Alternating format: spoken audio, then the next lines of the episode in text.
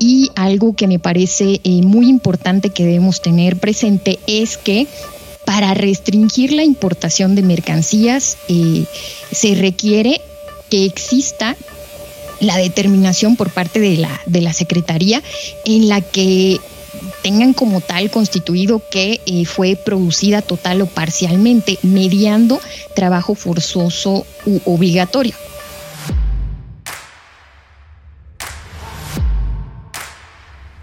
Bienvenidos a Zona de Libre Comercio. En este podcast abordaré temas que son tendencia en el área de comercio exterior, aduanas, logística y comercio internacional. Cada episodio tendrá especialistas que nos explicarán sobre los cambios más relevantes y cómo impactan en la industria. Si eres una persona interesada en el comercio exterior y quieres saber cómo estas modificaciones te impactan a ti o a tu empresa, este podcast es para ti. Así que te invito a que no te pierdas cada uno de nuestros episodios en Zona de Libre Comercio. Mi nombre es Antonio García, apasionado del comercio exterior. Esta es una producción de Aural.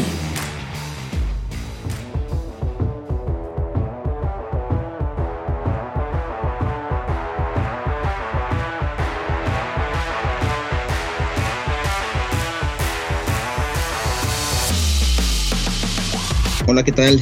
Bienvenidos al episodio número 4 de Zona de Libre Comercio. Soy Antonio García y el día de hoy estaremos hablando de un tema bastante interesante y que ha sido tendencia en las últimas semanas. De hecho, el tema a tratar es el acuerdo que establece las mercancías cuya importación está sujeta a regulación a cargo de la Secretaría del Trabajo y Previsión Social. Y bueno, para hablar de este tema, hemos invitado a una especialista de primer nivel. Nos acompaña la maestra Lucy Nayeli Castillo Ceballos, especialista en la materia. Y en ese sentido, les presento parte de la semblanza de la maestra Lucy para que nuestra audiencia conozca su trayectoria. La maestra Lucy Nayeli Castillo Ceballos es jefe de normatividad operativa en la Dirección Operativa de la Confederación de Asociaciones de Agentes Aduanales de la República Mexicana, más comúnmente conocida como CAREM. Estudió la licenciatura como abogado por la Universidad Autónoma de Yucatán. Es maestra en Derecho Aduanero y Derecho de Comercio Exterior y candidata a doctora en la misma área por el Centro Universitario de Estudios Jurídicos, CUEG. Está certificada en el estándar de competencia laboral, asesoría en operaciones de comercio exterior y aduaneras, conocer, y cuenta con la certificación internacional en consultoría profesional por la Ibero Puebla y el International Coaching and Consulting Network. En la Administración Pública Federal ha sido jefe de representación legal y defensa de la PRODECON en la entonces Delegación Regional Caribe Peninsular. Participa activamente en la Comisión de Mejora Regulatoria de la CONCAMIN. En el área de consultoría ha colaborado con organismos como la Organización Mundial del Comercio, ASAPRA, que es la Asociación Internacional de Agentes Profesionales de Aduana, y la CEPAL, que es la Comisión Económica para América Latina y el Caribe. En aportaciones a estudios como la iniciativa de declaración conjunta sobre el comercio electrónico de la Organización Mundial del Comercio, Estudio Nacional de México sobre el Comercio Electrónico, Investigación de Campo, Cuestionario para el Sector Privado. El estudio sobre la preparación legal y técnica en México para el comercio sin papel el estudio también sobre la Constitución, facultades, deberes, obligaciones, sanciones y condiciones con que operan aduaneramente para el ingreso de mercancías a los respectivos países las empresas de envío de entrega rápida o expreso eh, internacional, que es la EER, conocidas como empresas courier, en colaboración con la Vicepresidencia para el Cono Sur de ASAPRA, encomendada a la Cámara Aduanera de Chile. Y bueno, antes que nada, eh, antes que nada, muchas gracias, maestra Lucy, por aceptar nuestra invitación a este espacio de zona de libre comercio. La verdad es, eh, bueno, es un verdadero honor tenerla con nosotros y bienvenida, maestra.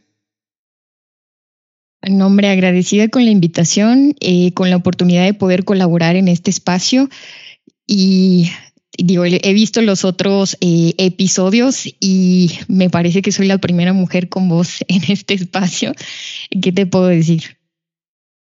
Así es, la verdad es que, bueno, el hecho de que usted esté aquí, eh, bueno, desde el punto de vista de, diversificación y usted como mujer y como experta especialista, la verdad es que estamos muy felices, muy contentos de tenerla aquí con, con nosotros y al contrario, es un verdadero placer que nos acompañe en este episodio.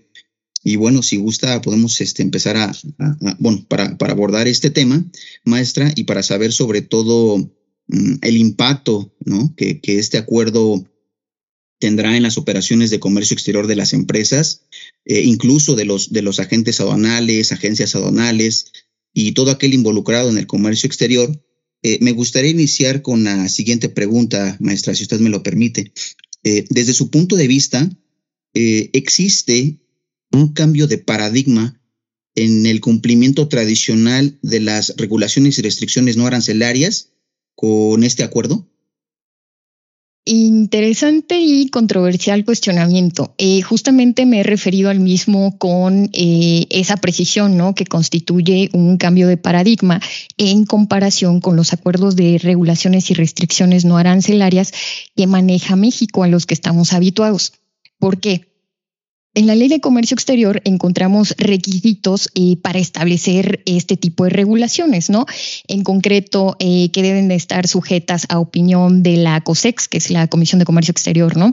Eh, que, esté, que sean emitidas y publicadas en el DOF por la Secretaría de Economía, que generalmente es la que lleva la batuta en estos temas, en coordinación con la dependencia de la Administración Pública Federal que resulte competente eh, debe de incluirse los procedimientos para expedición o cumplimiento de la misma regulación, eh, identificar mercancías que estarán sujetas eh, vía la correspondiente fracción arancelaria y estamos habituados a que sean permisos previos, cupos marcados de origen, certificaciones, cuotas compensatorias, eh, a, que esté bien establecido el mecanismo de cumplimiento que aquí nos remite a ley aduanera y te dicen, bueno, pues acompáñame eh, al pedimento, el correspondiente documento con el que estés eh, acreditando la regulación, ¿no? Pero este acuerdo no contempla todos estos requisitos no vamos a encontrar un documento emitido eh, por aquella autoridad, a la Secretaría del Trabajo y Previsión Social, ¿no? Eh, no hay un procedimiento previsto para la expedición de un documento, por lo que para el cumplimiento eh, de la misma, consecuentemente, pues no hay que transmitir algún documento anexo al pedimento. Tampoco vamos a encontrar el listado como tal de mercancías identificadas a nivel fracción arancelaria que estén sujetas a la misma. Y algo que me parece muy importante importante que debemos tener presente es que para restringir la importación de mercancías eh, se requiere que exista la determinación por parte de la, de la Secretaría en la que tengan como tal constituido que eh, fue producida total o parcialmente mediando trabajo forzoso u obligatorio. Esto eh, contempla también el, trabajo infantil, ¿no? Y en el acuerdo en comento, la propia Secretaría eh, se ha pronunciado en el tema de, a ver, yo tengo eh, facultades para determinar, determinar medidas de restricción no arancelaria, ¿no? pero también puedo expedir disposiciones de carácter administrativo en cumplimiento a tratados o convenios en materia comercial. Entonces, aquí, ¿qué pasa? Eh, eh, si bien es un acuerdo que te está regulando mercancía que debe cumplir con ciertos eh, compromisos internacionales que tiene México, a la vez también te está diciendo que lo que no cumpla te lo va a restringir, ¿no? Por ello, este, es que pues, el, el, acuerdo como tal de regulación está asentando, siendo muy claro en que la mercancía que vayas a importar debe de cumplir con las disposiciones que en materia laboral se comprometieron primeramente en la Organización Internacional del Trabajo y seguidamente en el TEMEC. restringiendo eh, al mismo tiempo eh, la importación de aquellas que en su producción no cumplan con las disposiciones en comento. Perfecto, maestra. No, pues, la verdad es que muy, muy clara la, respuesta. Me parece que sí hay entonces ahí varios, varios temas a, considerar, varios temas a tratar. Y en ese sentido me, lleva a la siguiente eh, pregunta, maestra. Creo, creo que me parece que ya abordó un, poco de, este tema en, en, la última en la última respuesta, pero me gustaría o nos gustaría saber a, a nuestra audiencia cuál es la relación que existe entre este acuerdo y precisamente, ahorita que hablaba del tema del, del TEMEC y el artículo 23.6 del TEMEC, que también por ahí me parece que viene este, publicado o está dentro del, del acuerdo. Justamente eh, ese artículo es el relativo al trabajo forzoso u obligatorio es el compromiso central de nuestro país con ese bloque comercial en, en, la materia, ¿no? O sea, en materia de trabajo forzoso, ¿no? Como consecuencia, a su vez, del compromiso que sobre ese mismo tema ya se había adquirido ante la Organización Internacional del Trabajo. O sea, estamos hablando que el tema con la Organización Internacional del Trabajo se comprometió desde 1934, 1935, que tuvimos ahí la ratificación y luego la publicación en México. Por lo que, en mi opinión, lo que vino a ser el TEMEC fue, aparte de servir como fundamento y, motivación de la emisión, de la emisión del acuerdo de regulación, eh, sirvió de empujón para darle a México ese empujón que necesitaba para ir concretando los compromisos ya adquiridos en la materia. Por ello, desde poco antes de la entrada en vigor del TEMEC, México ya había estado trabajando en la reforma a la Ley Federal del Trabajo en materia de justicia laboral, libertad eh, sindical y negociación colectiva, eh, que básicamente se centró en ellos, recogiendo precisamente los principios de los convenios del 87 y 98 de la Organización Internacional del Trabajo y los del capítulo 23 y anexo 23A del eh, capítulo laboral eh, del TEMEC.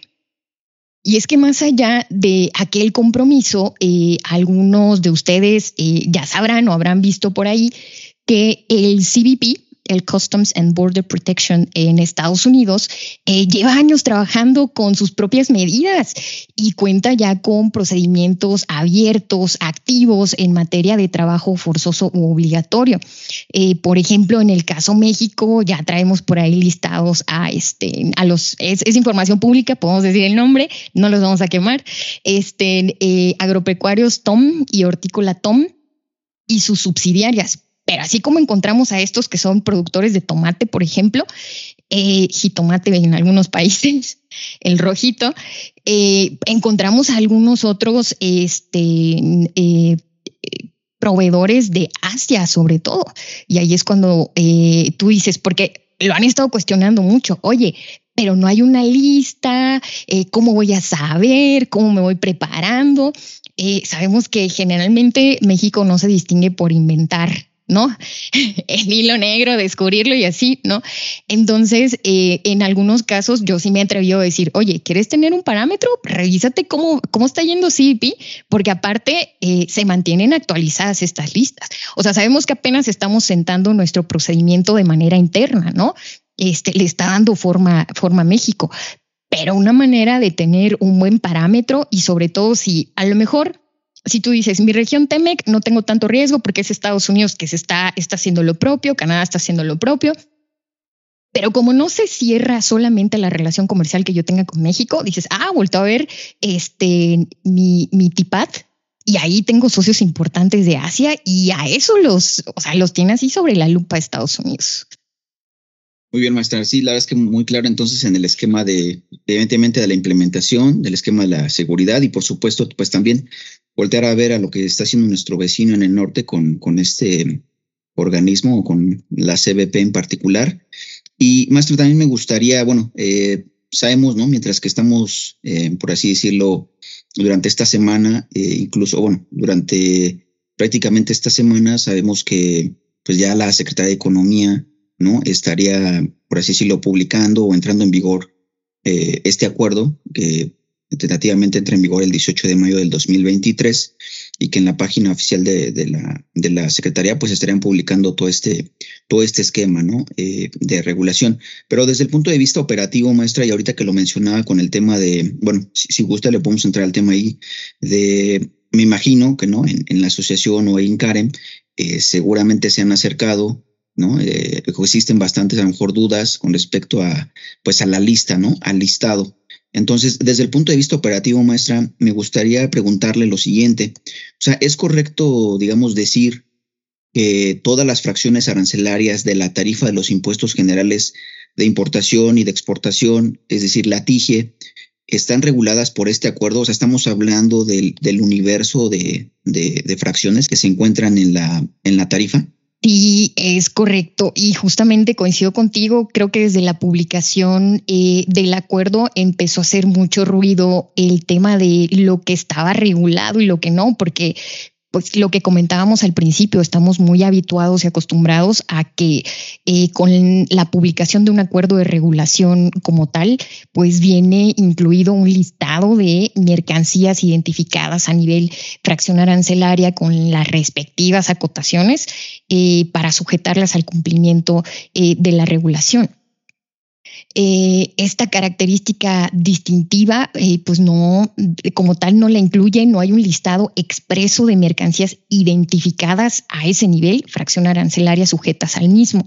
Sin embargo, sí regula, como bien comentas, todo el universo de mercancías comprendidas en la TIGE, o sea, la tarifa de la ley de los impuestos generales de importación y de exportación. Y eh, como lo maneja o lo señala, porque, o sea, sí con esa precisión no la vamos a encontrar, pero sí nos dice las mercancías de cualquiera de las fracciones de la tarifa. Esas son las que están sujetas a la regulación. Entonces, aquí va un poquito como al contrario sensu de lo que estamos acostumbrados a manejar. Entonces, aquí digamos que todo lo que no esté eh, listado expresamente está regulado, toda la tarifa. Ahora, maestra, con, esta respuesta que comenta, bueno, eh, muchísimas gracias por, por, la precisión. Eh, también es un hecho que dentro de este acuerdo del anexo único, que por ahí también, eh, bueno, en el caso de nosotros también nos han hecho algunas preguntas, algunos usuarios, sobre que menciona y nos gustaría ver si nos puede ahí aclarar, porque el anexo único, el, es decir, el anexo primero de esta publicación, menciona para la importación pero es decir, estamos hablando si también existe la duda de, bueno, solamente es para importación, exportación, o si solamente aplica para la región Temec, que también a lo mejor ahí podría ser otro cuestionamiento. Eh, es, correcto que está eh, acotado, por así decirlo, a la importación, pero vamos, es el compromiso que tienen o que adquirieron eh, los países firmantes del, del TEMEC. Eh, no importa el régimen al que lo destines, es cuidar el tema de ingreso al país, de cruce fronterizo, por eso está acotado al tema de, la importación. Y en cuanto a si va a ser restrictivo solamente de lo que se maneje en la región TEMEC, eh, aquello no es así. Y en el propio eh, acuerdo de regulación que nos está parafraseando prácticamente, lo que nos establece el 23.6 del, del TEMEC, te especifica que eh, no importa de la región de la que proceda. O sea, no es exclusivo la procedencia de la región TEMEC, puede ser de cualquier otra región. Es un compromiso que no quedó, o sea, si bien el, el TEMEC, como comentábamos hace rato, fue lo que motivó que se emitiera eh, este acuerdo de regulación. Eh, lo cierto es que eh, sí fueron un poquito ahí cuidadosos con que no quedara cerrado que se limitaba solamente al intercambio comercial que hicieran las partes signantes de este acuerdo. Perfecto, maestra. Sí, sí, sí, la verdad es que digo, ahí este, creo que ha habido bastantes cuestionamientos y me imagino que ustedes también dentro del gremio de, de Karen pues seguramente este, también han surgido estos, estas dudas, ¿no? Con respecto a, la región, eh, con respecto al Estado, si efectivamente tiene que ver el, régimen aduanero, si estamos hablando solamente de importación, de exportación, pero me parece que con esta explicación que nos da, pues nos queda bastante, bastante claro este, cómo, pues cómo estaría, digamos, cómo se estaría tomando esta información que, que se publica en el acuerdo. Y desde, bueno, bajo este contexto, maestra, también me gustaría preguntarle, mm, ¿existe o no la necesidad? Que me parece que esta pregunta también seguramente la, la, han recibido por parte pues, de, usuarios, gente del gremio del comercio exterior.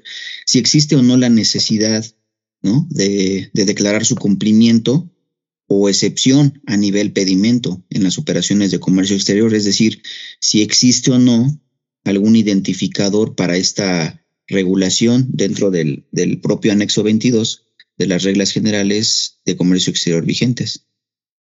Eh, este fue de los primeros cuestionamientos que se generaron cuando salió el acuerdo, debido a la inercia que se sigue en nuestro país para demostrar en el punto de entrada el cumplimiento de regulaciones y restricciones no arancelarias. Pero lo cierto es que no, no es necesario ni requerido declarar identificador alguno a nivel pedimento para indicar el cumplimiento de la regulación misma o de su excepción. Recordemos que de cierta forma el mecanismo de cumplimiento ya está indicado en el acuerdo lo constituye el simple hecho de no mediar eh, resolución vigente de la Secretaría del Trabajo y Previsión Social en el que hubiere determinado la existencia de trabajo forzoso u obligatorio en la producción total o parcial de la mercancía a importar. Por ello, eh, todo lo que esté listado en teoría estará restringido, o sea, no podré importarlo. Por ello, no puedo declarar eh, excepciones de cumplimiento. Y lo que comentábamos al principio de al no haber aquí o no mediar un documento expreso que me diga que estoy cumpliendo, porque ese no es el mecanismo establecido eh, para, este, para este acuerdo, no tengo que demostrar vía declaración eh, a nivel pedimento estar cumpliendo con, la regulación o exceptuándola en su, en su defecto, ¿no? Perfecto, me parece que entonces también habría que tomar en cuenta lo que menciona el propio acuerdo de, eh, pues más bien del mecanismo, ¿no? El procedimiento que se va a llevar a cabo. Y hasta donde tengo entendido, maestra, este acuerdo entra en vigor el, el, 18 de mayo del 2023, ¿no? Es decir, ya una vez que se da esta publicación en, en febrero del 2023, se cumple ya este periodo para que, y, bueno, ahí me gustaría, este, si podemos abordar ese tema, maestra, este, cómo, eh, bueno, desde el punto de vista, eh, ya hablamos del tema operativo, pero ahora la entrada en vigor, es decir, ya una vez que entre en vigor este acuerdo, pues prácticamente estamos hablando que todos los importadores a nivel nacional aquí en México pues tendrían que estar tomando en cuenta el cumplimiento de este, de este acuerdo, obviamente en temas de, bueno, de nuestra legislación o del marco jurídico nacional, pero también en cumplimiento de lo que, de lo que estipulan o de lo, de lo que se establece en los tratados internacionales, ¿no?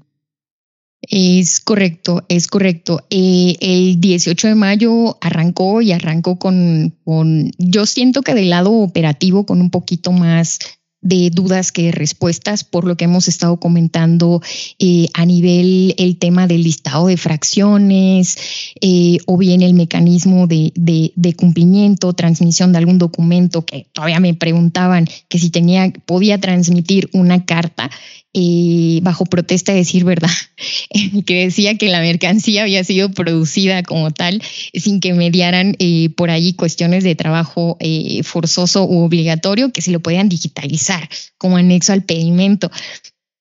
Entonces, dentro de, dentro de todo este como mar de dudas por lo casuístico del acuerdo de regulación, de digamos que en la línea la Secretaría de Economía y, en, conjunto con la Secretaría del Trabajo y Previsión Social eh, sacaron ya temas como, ah, bueno, el acuerdo donde subo a la Secretaría del Trabajo y la subo a BUSEM, la reconozco como autoridad eh, de comercio exterior para esos efectos, eh, empiezo a sacar como la guía, que no sé si, si por ahí algunos ya habrán tenido oportunidad de revisar la guía que la estuvieron sacando igual en la línea del 18 de, de mayo realmente lo que está haciendo es ampliarnos un poquito, pero sin salirse del margen de lo que ya nos establece el, acuerdo de regulación y lo que nos está facilitando es eh, compilarnos el marco jurídico internacional que está asociado a esta regulación. Eh, la Organización Internacional del Trabajo ya había dado directrices a cumplir y estamos conscientes de que el trabajo como tal, eh, si tú me hablas a mí, importador, te diría cuál es el, el reto que tienes, conocer muy bien tu cadena de producción, tu cadena de suministro. Esa la tienes que conocer bien, porque de otra forma, ¿cómo vas a, tú eres eh, tercero que no se involucró en el proceso de producción de la mercancía que estás importando, a dar fe, por ejemplo, o a determinar si la mercancía se produjo bajo eh, aquellas situaciones, ¿no? Entonces, lo que está haciendo Organización Internacional del Trabajo y tratan de aterrizar en los países acorde a sus posibilidades y, las estrategias que mejor le parezcan, es eh, tener eh, parámetros, sacar estadísticas, métricas, regionalizar algunos, algunos datos importantes que les permitan llegar, llegar a ello. Eh, como te decía, del caso del CBP, que es lo que más eh, cercano, por así decirlo, podemos aterrizar, eh, retienen la mercancía desde el punto de entrada y están ahí tratando de diseñar qué, qué te voy a declarar para poder arenar, digamos, de manera sistemática el tema de las, de las importaciones. México ya, ya se pronunció en el sentido, y así lo vemos en el acuerdo de, bueno, de mediar una, una declaración en ese sentido para que yo pueda restringir la mercancía. Como importador me, da un me va a dar un poquito de calma porque pues, digo, ok, va a mediar una resolución previa, ¿no? Pero ojo, también me están previendo que yo como tal, o sea, yo México puedo adoptar eh, decisiones de otros países. Entonces aquí básicamente va a ser, ok, ya está vigente, sé que ahorita puedo estar medio tranquilo, ¿no? Porque no hay eh, publicaciones de restricción oficiales, pero sí tengo que estar como ahí súper pendiente de, la evolución que va teniendo. Sí, ya está Secretaría del Trabajo y Previsión Social en BUSEM y ya te dijeron también que en su portal va a haber información y de repente vas a decir, oye, ya entra el portal y todavía no encuentro, oye, entra BUSEM y todavía no aparece nada. lo acaban de subir, está fresquecito, ¿no? Es cuestión de tiempo y pues tiene que mediar por ahí, este, que se inicie el procedimiento para, para ir poder teniendo ahí este, alguna resolución palpable, algún dato más palpable. Entre tanto, eh, les comentaba hace rato, pues me puedo ir fijando de cómo está yendo CBP con las investigaciones que tiene abiertas, que tiene vigente, las restricciones que tiene vigente para otros países, sobre todo de Asia, y con eso vamos, con eso vamos. Y como todo, ya sabemos que aquí en México de repente hay cosas que ya entraron en vigor, ya operando, se, se van adecuando, se van modificando, adaptando a las necesidades que a veces de, eh, de primera vista como que no son detectables, ¿no? Y hasta que los gremios, los distintos gremios empiezan a, alzar la voz, van saliendo los detalles que empieza a corregir la autoridad o a parchar ahí, ¿no? Sí, porque de hecho este, es, es curioso, maestra, porque... Eh por ejemplo, si, si uno revisa, ¿no? Que también ahí este, ya la autoridad eh, publicaba, ¿no? Este, durante la semana el decreto por el que se reforma y adiciona el diverso, por el que se establece la ventanilla digital mexicana de comercio exterior, donde ahí pues prácticamente ya eh, ponen como una autoridad competente en materia de comercio exterior a la Secretaría del Trabajo y Previsión Social, pero es curioso porque entras al portal de BUSEM y pues todavía no hay nada, ¿no? Entonces, este, yo creo que esos, como bien comenta, esos, este tipo de publicaciones y además los compromisos internacionales, y pues yo creo que se va a ir, ¿no? Sobre, yo creo que sobre la marcha se van a ir haciendo a lo mejor algunos ajustes, algunas adecuaciones. Me imagino que el gremio, los usuarios de comercio exterior, las empresas o las cámaras van a estar ahí, eh, pues acercándose, ¿no? Con la autoridad para, pues, ir revisando todo este tema, bueno, todas estas situaciones que se van presentando de la publicación, porque como bien comenta, pues es algo reciente, ¿no? Es algo que está recién salido y pues como todo me parece que va a haber ahí algunas, algunas dudas, algunas inquietudes. Y, bueno, nada más comentarle, maestra. Entonces, eh, yo he escuchado también por ahí en el gremio eh, que esta es una publicación histórica, o sea, es decir, en materia laboral, eh, y en materia de compromisos internacionales, aunado a un tema comercial, eh, es una publicación que, que, sigue en ese sentido, me parece que está rompiendo con un paradigma.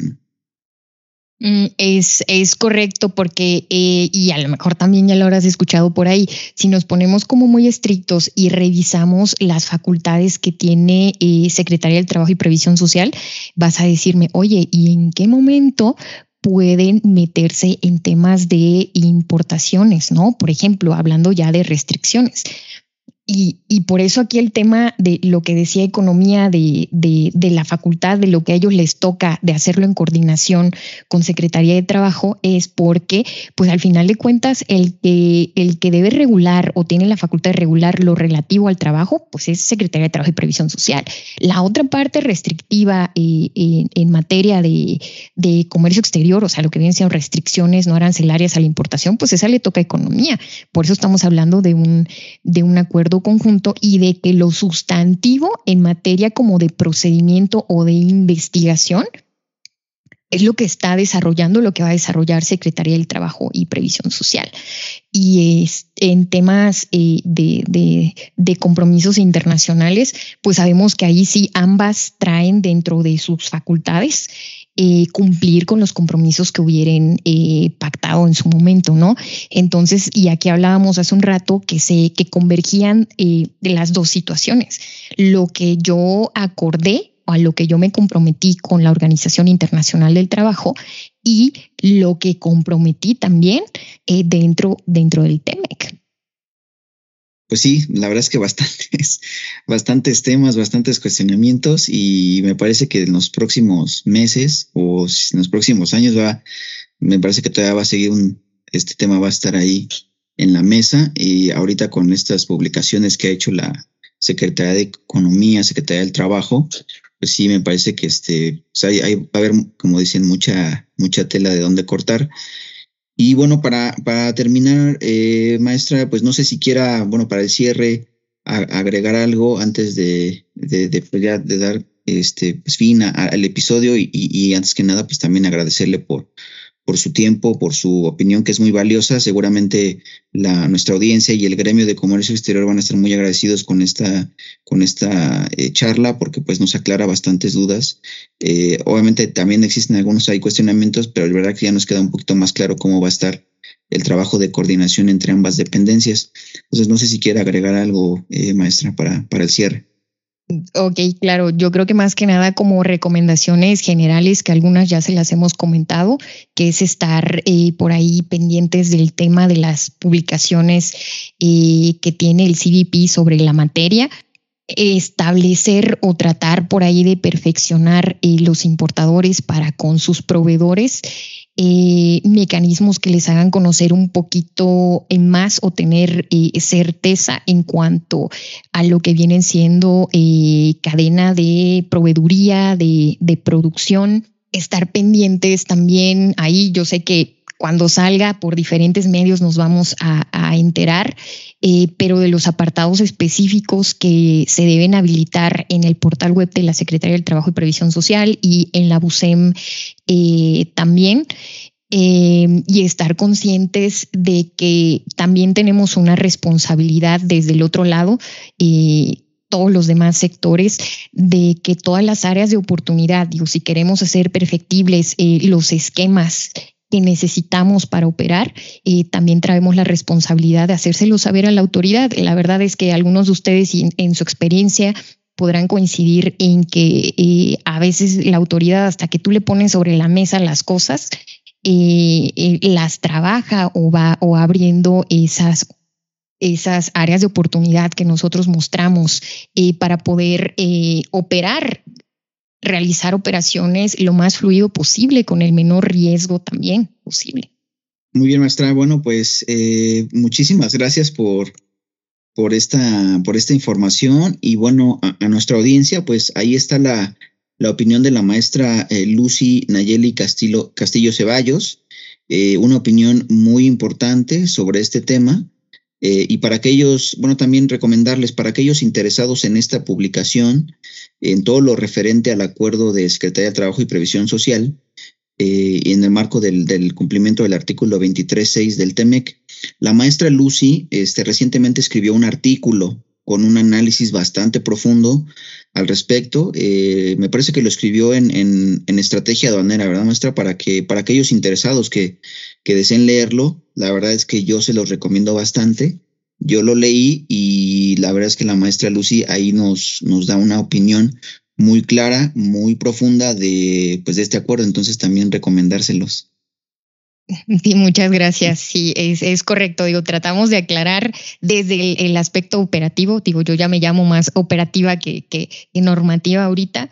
Eh, eh, los cuestionamientos que aquí estuvimos platicando, o sea, siempre del lado de mi gremio, por así decirlo, lo que te interesa es qué voy a declarar en el documento, en el pedimento, este, en claves identificadores, qué documento voy a digitalizar, qué documento le voy a pedir a mi cliente con el cual voy a acreditar el tema del cumplimiento de la regulación, ¿no? Entonces tratamos ahí como de aclarar eh, esos puntos para eh, facilitar el, entendimiento de, este acuerdo del que nos hemos referido es bastante como eh, casuístico, ¿no? Y ha venido a romper por ahí con cositas a las que estábamos acostumbrados.